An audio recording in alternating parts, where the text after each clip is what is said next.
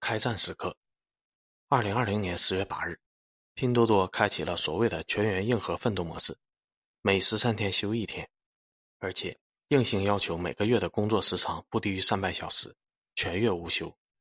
二零二零年十二月二十九日凌晨一点三十分，拼多多的一位女员工在下班途中突然晕倒，周围的同事将其送入乌鲁木齐医院后抢救无效去世。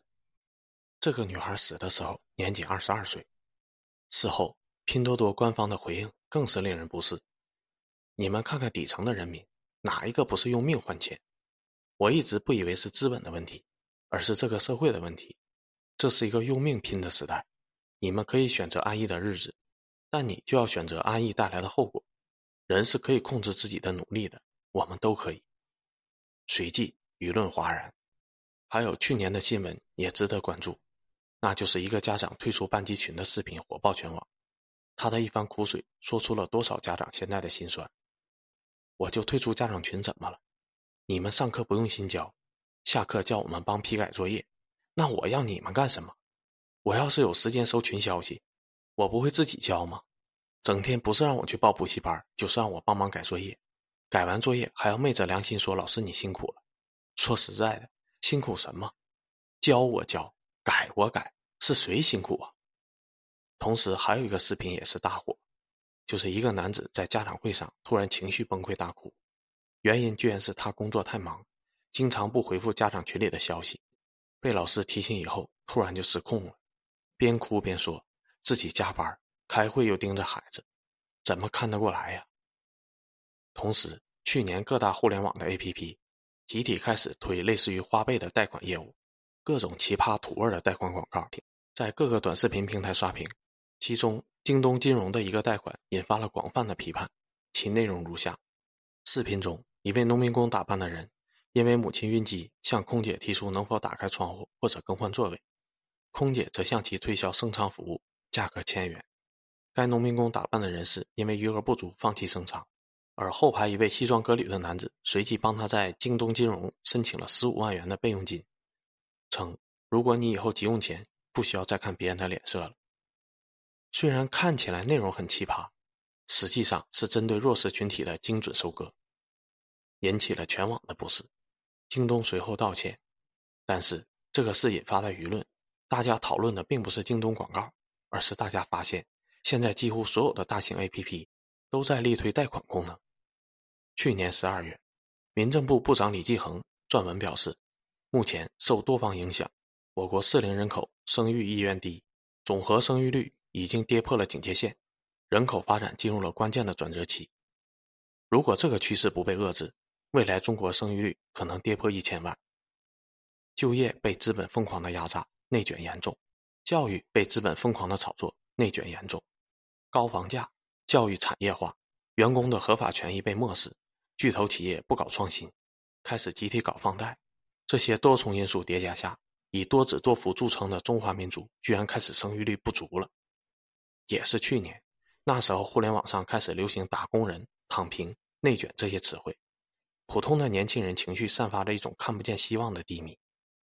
其实这也不是什么新鲜事儿，看看美国的铁锈带工人，日本的平成废青，香港的港乱废青。其实谁又是天生愿意当废青的？还不是因为资本垄断。普通人对生活失去了希望，所以开始自称打工人，又自我戏谑、自暴自弃了。如果是正常情况下，中国以后可能就是下一个美国或日本。谁也没有想到，今年一百八十度的逆转即将开始，因为资本忘了一件事：中国不是资本主义制度，中国是社会主义制度，是人民民主专政的国家。五，二零二一大变局。两条主线来了，共同富裕加回归制造业立国。以下是政策时间线顺序全面的复盘，你会看得非常清楚。二零二零年八月四日，国务院印发了新时代促进集成电路产业和软件产业高质量发展的若干政策，提出了中国芯片自给率要在二零二五年达到百分之七十，而二零一九年我国芯片自给率仅为百分之三十左右。二零二零年十一月。据中国工信部副部长透露，当前中国制造业比重正处在下降状态，而且降幅与其他国家相比明显过快。二零一六年，中国制造业占经济比重峰值达到百分之三十二点四五，随后出现趋势性下降。二零一九年已经降至百分之二十七点一七，守护中国度过疫情的制造业发展并不乐观。二零二零年十二月十四日，市场监督总局依据反垄断法第四十八条、四十九条作出处罚决定，对阿里巴巴、某文小说集团、蜂巢分别处以五十万元人民币的罚款。当时法律还没有变化，五十万元并不多，但是属于顶格的罚款，是暴风雨来临的前奏表态。二零二零年十二月二十四日，市场监督总局依据反垄断法，对阿里巴巴滥用市场支配地位、强迫商家二选一的行为展开立案调查。二零二一年三月二十七日，二零二一中国实体经济论坛上，相关领导表示，当下中国应该阻止制造业比重继续下降。二零二一年二月一日，电视剧《觉醒年代》在 CCTV 一播出，随后在互联网爆火。该剧就讲了一件事：中国共产党是怎么来的，为什么成立，为什么要在这个时刻讲这个事儿，值得思考。二零二一年四月九日，教育部发布关于做好二零二一年中等职业学校招生工作的通知，其中有一个非常重要的点，要求坚持质谱比例大体相当。什么意思？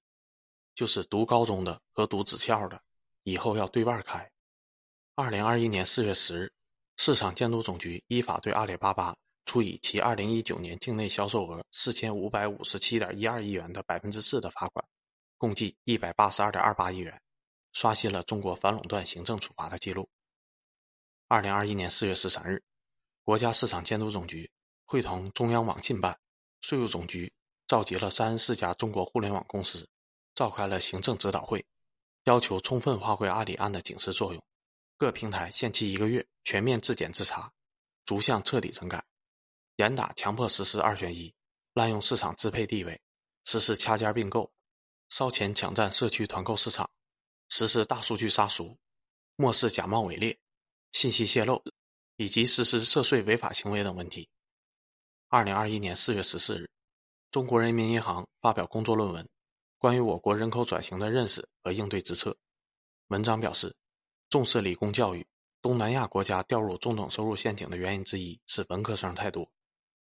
二零二一年四月二十六日，总局再次对互联网巨头出手，依法对美团实施二选一等涉嫌垄断行为立案调查。二零二一年五月二十日，中共中央、国务院发布了关于支持浙江高质量发展建设。共同富裕示范区的意见，准备在浙江试点共同富裕模式探索。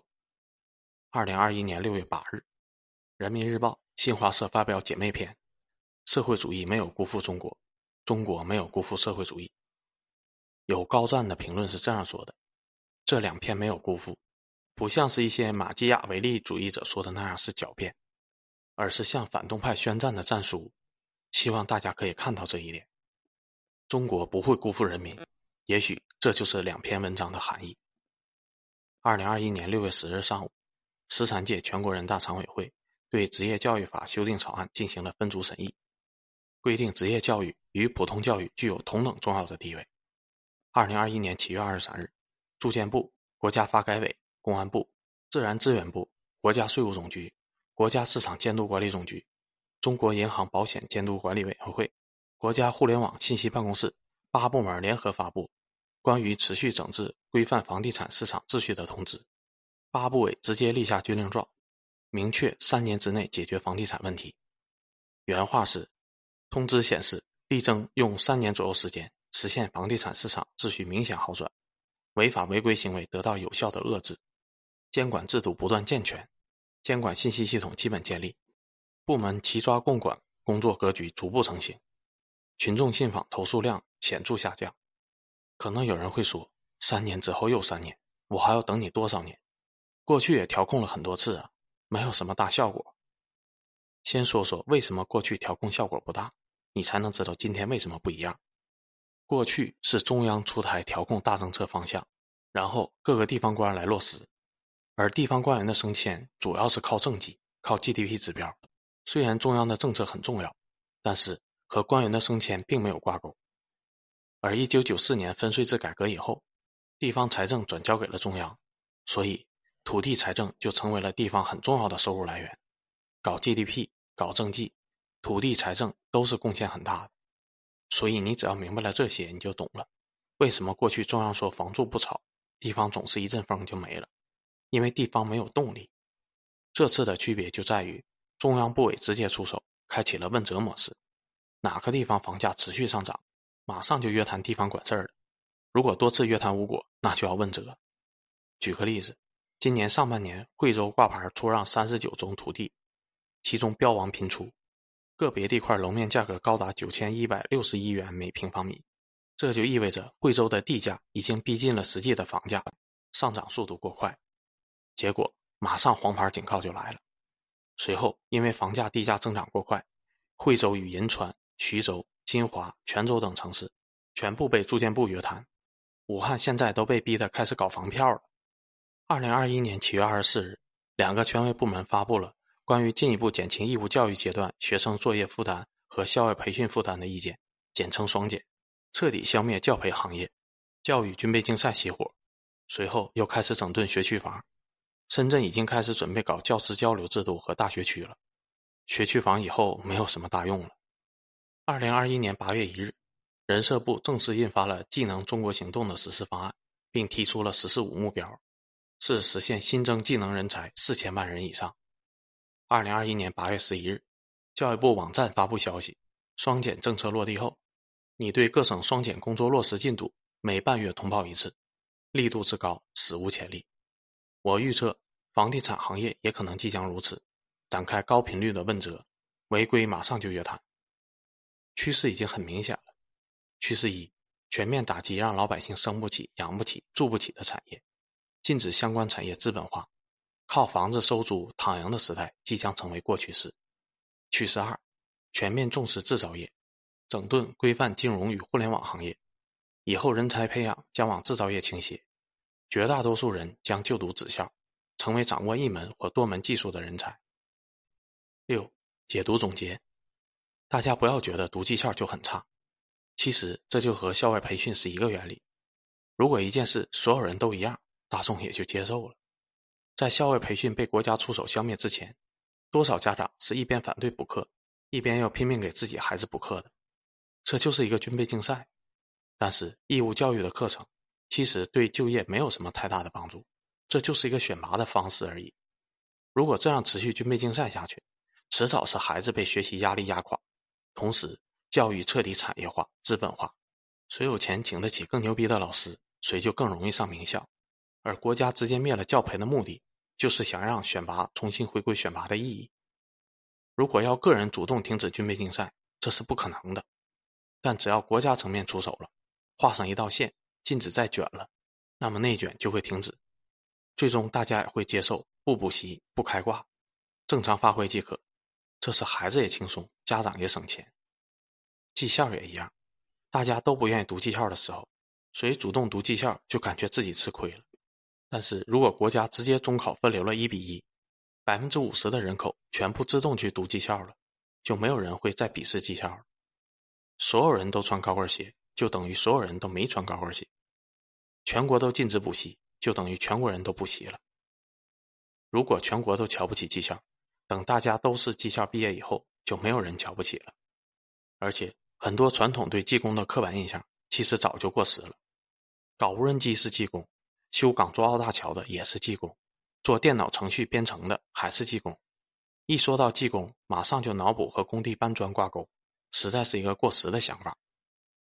芯片是谁造的？不就是技术工人造的吗？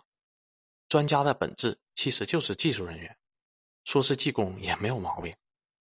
现在每年有接近一千万的大学生毕业，但是根据中国青年网的调查，百分之八十以上的大学生都认为自己毕业就失业，或者对自己的就业前景感到不明。这就得说说大学的意义了。